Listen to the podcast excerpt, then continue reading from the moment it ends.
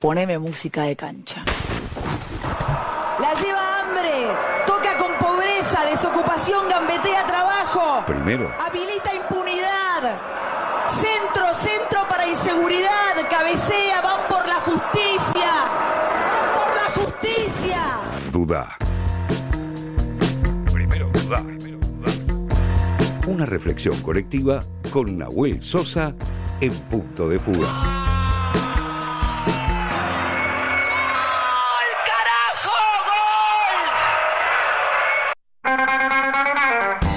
13 minutos pasaron de las 10 de la mañana, más actual que nunca, el separador que presenta la columna de Nahuel Sosa. Buenos días, Nahuel, ¿cómo va? ¿Qué tal, Andrés? ¿Cómo están? más actual que nunca. ¿Cuál es tu Diego, cuál es el Diego que elegís recordar, eh, Nahue, a, a, a, pocos días de que se haya cumplido un año del fallecimiento del 10? Y a, a mí me gusta mucho el Diego de Nápoles. Ah. La, toda la parte de Nápoles me encanta. Claro, claro. Un Diego muy, muy popular, muy cerca de la gente también. Muy intenso, ¿no? Uh -huh. Muy, muy intenso, cuando, cuando incluso creo que es el, le, le dice a Juventus, le cantan canciones discriminatorias y lo, lo como que ciertos tufillos medio fachos, el Diego sale a bancar, esa parte me, me gusta mucho. Mira, me gusta porque además eh, se conecta con lo que vamos a charlar hoy, porque hoy vamos a hablar eh, de los mapuches y del racismo, pero el racismo criollo, ¿no? Que tiene alguna particularidad. Así es, venimos escuchando, ¿no? En los, últimos meses está muy en agenda y bueno, esta última semana con, con lo que fue el, eh, el, asesinato de Elías, un integrante de la comunidad, por parte por ahora pareciera ser de, sicarios o, o, de personas de civil, pero venimos escuchando un, un, relato, sobre todo en los medios hegemónicos, de, de mucha estigmatización hacia la comunidad mapuche, ¿no? Y si bien este, este relato se, se basa muchas veces en, en cuestiones esenciales del racismo, ¿no? El racismo, como sabemos, es un, es un, fenómeno mundial, no es algo que aparezca solamente en nuestro país, sino que es, que es un fenómeno que, que tiene que ver con, con distintas aristas en las cuales a una persona, por, por su condición de, de piel o por su raza, se la, se la coloca en un segundo plano, pero uno puede detectar algunas cosas que son particulares eh, en nuestra Argentina, ¿no? Vamos, vamos a ver algunas. La primera es que, que el racismo criollo, de alguna manera, reproduce la lógica del pensamiento colonial de civilización o barbarie. Entonces, hay una idea ahí muy, muy fuerte de, de, esto de están los atrasados versus los adelantados, están los modernos versus los arcaicos, y, y, y toda colonización tiene una práctica, ¿no? Obviamente cuando se coloniza un país está la práctica en sí de la colonización, como pasó acá hace 500 años, pero después queda una mentalidad colonial, ¿no? Que, que transgrede ese hecho histórico. Y de alguna manera en nuestro país esa, esa mentalidad colonial, como bien se la llama Jaureche, siempre estuvo muy asociado a una élite que tiene una idea un poco de, de, vanguardia, entre comillas, que plantea esta lógica de que hay una civilización y una barbarie, ¿no? Y que por lo tanto esa lógica justifica que siempre la, la civilización ejerza sus violencias hacia lo que considera barbarie, ¿no? Claro. El, el segundo punto que me parece que, que es clave también es que la, la, idea de negro en nuestro país no, no, solamente se refiere al color de piel o como a veces vemos, no sé, en, en, los medios de comunicación de Estados Unidos, que siempre está muy ligado a la idea del afrodescendiente, ¿no? Uh -huh. En nuestro país es un poco más amplio, la, la, idea de negro también hace referencia al pobre, al inmigrante de países limítrofes, a los pueblos originarios. Se parece eh, más a la aporofobia, ¿no? Claro, a esto que alguna vez hablamos de la porofobia, de, de la construcción del temor hacia el pobre, ¿no? Eh, entonces a, ahí tenemos un, un, segundo elemento que, que me parece que, que, sucede. Y el tercero, que, que, es esta curiosidad de que existe un racismo sin racista. Es decir, en, eh, nadie se auto, nadie dice que es racista, no, no, es que tenemos como en otros países, incluso de Europa, donde hay, eh, hay partidos políticos que en sus programas eh, llaman explícito o implícitamente contra, no sé, los inmigrantes eh, de los países árabes. Si bien no existe eso, ninguna plataforma política en nuestro país es abiertamente xenofóbica, pero sí existe el racismo como, como estructura que se reproduce. Entonces nadie se dice que es racista, pero sin embargo se ejerce cotidianamente. Claro. Claro, totalmente. Y, Y ahí hay, un punto que, que, me parecía compartir con ustedes, que, que lo que tiene que ver algunas claves para entender el conflicto de lo que está pasando en el sur. Por un lado, bueno, eh, esto que yo te planteaba de, de, esta, de esta construcción de, este racismo criollo.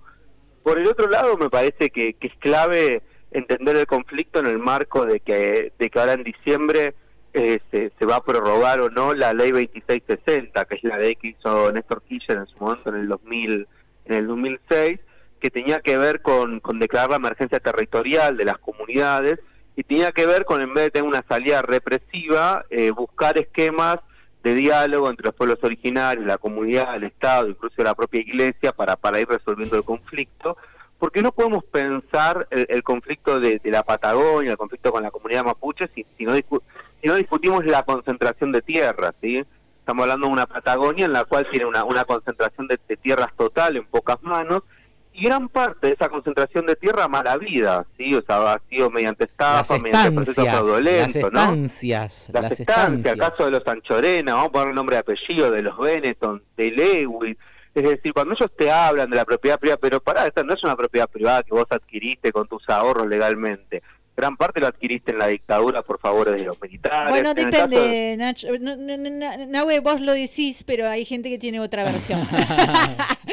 cuando viaja para allá, hay una versión muy difundida y es muy impactante, cuando digo para allá, en todos esos lugares de concentración de tierra. Eh, donde hay un relato eh, construido desde eh, los ganadores, ¿no? y que es muy difundido y que es como la, la, verdad impuesta, histórica impuesta, donde en realidad eso que mencionas no existe sino que según esa verdad histórica, esas tierras eran tierras de nadie y que incluso al, al, habitarlas, ¿no? bueno, permitió eh, a la Argentina ser el, el, país eh, eh, tan grande que conocemos hoy en día, ¿no? versus algunos países como en contra de otros países que hubieran podido avanzar, como por ejemplo Chile. O sea, esa es la versión que se difunde. Es, muy increíble cuando uno viaja ahí in situ, darse cuenta del arraigo que tiene todavía esa falacia histórica, digamos. Claro, es, es muy cierto lo que decís, Ori. Ahí yo siempre trato de recuperar a, al historiador y al escritor Osvaldo Bayer, ¿no? Él tenía, además de que escribió La Patagonia Rebelde y explica siempre cómo fue este proceso de concentración de las tierras y cómo también ni siquiera es que este proceso de concentración de las tierras se puso al servicio del Estado-Nación. Ahí hay una, hay una gran falacia, ¿no? Claro. Sino que, que, eh, no fueron recursos naturales que después se pusieron en función las necesidades del país. La gran parte de estas tierras quedaron en manos de unas pocas familias patricias que luego la fueron revendiendo a capitales extranjeros. Totalmente. ¿sí? Y hoy se llega al extremo de que un tipo como Lewis, el Tribunal Superior de Justicia de Río Negro, eh, eh, hace fallo, por ejemplo, para el caso del lago escondido, que, que la gente, el lago escondido es un, bueno, es un lago obviamente natural, en el cual lo, privatizó y vos no podés ingresar o tenés un camino que tenés que, hacer cuatro horas en bici más o menos para poder llegar a tener acceso al lago, ¿no? Claro, claro. Eh, entonces, eh, este proceso de concentración de tierras, no solo que fue fraudulento y fue mediante estafa, fue también mediante un genocidio, uno de los mayores genocidios que se conozca, como fue el genocidio indígena, y después un segundo genocidio, como fue la conquista del desierto, y un tercer punto, que ni siquiera esas tierras son tierras que se han puesto en su mayoría en función de las necesidades estratégicas del Estado-Nación argentino, sino que esas tierras fueron tierras que se concentraron en pocas familias patricias que luego las revendieron o hicieron asociaciones, incluso muchas veces ilícitas, con capitales extranjeros para explotar. Entonces, lo, que hay que entender es que hoy hay un problema que viene de larga data. Osvaldo Bayer decía una cosa que a mí me gustaba mucho, hay que entender el pasado, esclarecerlo para que no se vuelva a repetir. Entonces, tenemos que entender que, historia de estas tierras es una historia manchada con sangre, por decirlo de alguna manera, y que a su vez lo que hoy está en juego es que se puede prorrogar o no esta ley, que es una ley que beneficia a las comunidades originarias, y a su vez el negocio inmobiliario. Estas son tierras que valen mucho, por, por muchos motivos. Motivos turísticos, motivos de recursos naturales, digo, la, Patagonia tiene un lugar geoestratégico en la política mundial. Entonces vemos cómo se, tira leña al fuego a este conflicto, porque en el fondo eh, uno de los agentes que está activo y que, a mí me asombra que nunca se visibiliza es cómo se opera para especular con la tierra y, levantar el precio. Y por último, acá me decía también que para mí es importante marcar que está habiendo una cuestión generacional.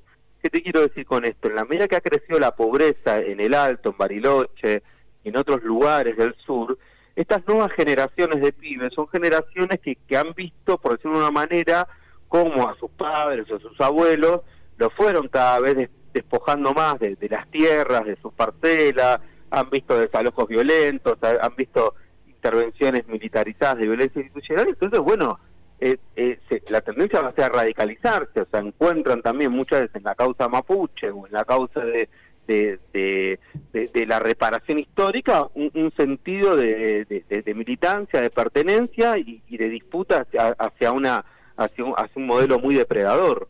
Claro, totalmente.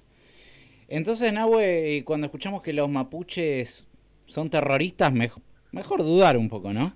Mejor dudar un poco, aparte se ha construido algo que me parece muy peligroso, que es con la, con la RAM, ¿no? Se, se, ha inflado un, una cosa que no tiene ese nivel de logística ni operación que señalan, con la excusa de, militarizar y con la excusa de construir un enemigo interno, ¿no? Esto, esto es algo muy, muy peligroso, es herencia pura de, la dictadura.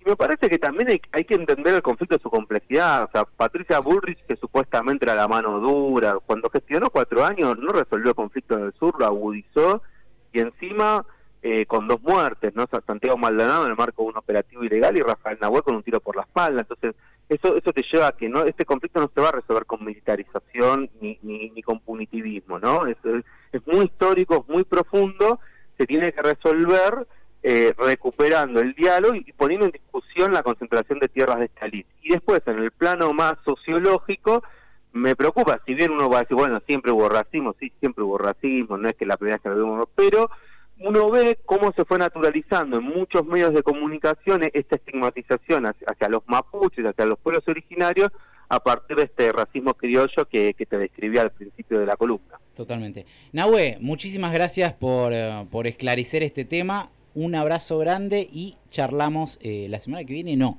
la siguiente. La otra. Perfecto. Dale. Nos vemos. Saludos a todos por allá. Abrazo grande. Escuchamos a Nahuel Sosa y su columna.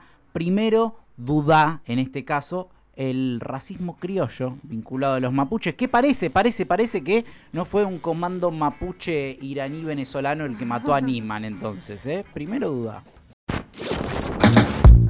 Seguinos en Instagram y Twitter, arroba punto de fuga guion bajo FM.